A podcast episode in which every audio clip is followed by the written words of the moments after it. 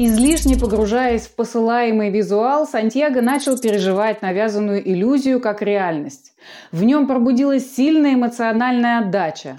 Мужчина начал испытывать настоящий страх, панику и прочие чувства в зависимости от темы зрительного послания. Это очень осложнило общение.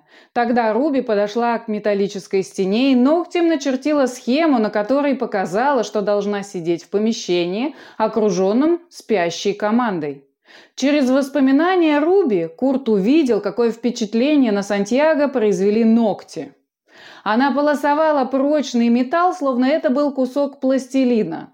Когда первый шок прошел, мужчину ждал второй приток удивления. Его поразила способность респиратов структурно мыслить и передавать свои мысли схематично. И это неудивительно, ведь до встречи с Руби он был уверен, что респираты – существа слабо развитые. Эдакие звери в человекоподобном теле.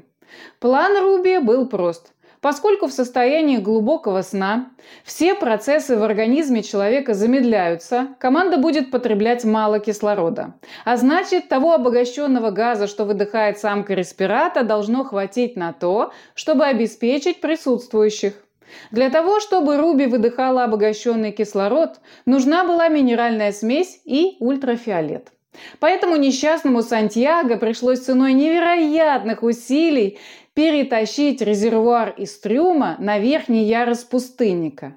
Руби погрузила всю команду в глубокий сон и будила лишь один раз в день, чтобы напоить. Дабы избежать сложностей, самка будила лишь те отделы мозга, которые требовались, оставляя основные центры восприятия спящими. Вот почему Курт ничего не помнил из того, как Сантьяго поил его водой. Когда проблему с кислородом удалось решить, двигатель корабля выключили. Поэтому топлива осталось много, и добраться до Суба теперь не составит труда. Когда Руби покинула сознание Курта, мужчина еще долго стоял неподвижно. «С тобой все хорошо?» – забеспокоился Сантьяго и осторожно похлопал друга по спине. Капитан не отвечал. Он смотрел на самку респирата так, словно видел впервые. «Курт!» С тревогой позвал Сантьяго. Капитан обернулся.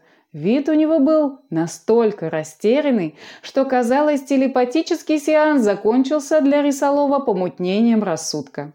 На ватных ногах мужчина дошел до двери и уже хотел открыть ее и выйти, как резко остановился и, обернувшись, спросил «Зачем?». Сантьяго нахмурил брови в попытках понять вопрос, но самка уже проникла в сознание капитана и знала, что тот имеет в виду. Вместо ответа Курт получил картинку с бортовым компасом. Это был большой старый компас, расположенный на верхнем ярусе корабля. Такие давно не использовались для навигации.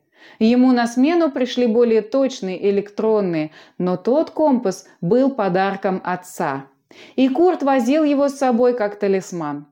Помимо компаса, Курт увидел, как тонкий палец бледнокожей самки указывает на северо-восток. «Я не понимаю», – устало ответил капитан. Руби подошла к окошку и ногтем на стекле нарисовала циферблат компаса и сделала пометку на направлении. Это снова был северо-восток. Затем она указала на себя и постучала ногтем по пометке. «Ты северо-восток?» – нерешительно предположил Курт. «Видимо, ей нужно на северо-восток». Руби закивала. «Это самоубийство. На северо-востоке самые отравленные территории. И именно с них начался коллапс. Зачем тебе туда?» – удивился Сантьяго. Курт засмеялся и отвлек собеседников. «Что смешного?» – спросил друг.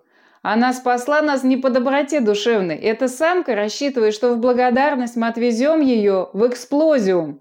Разве это не забавно? Меркантильный респират. Дожили.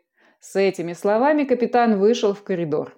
Когда спустя 20 минут Сантьяго поднялся на верхний ярус, команда одевала костюмы для наружных работ.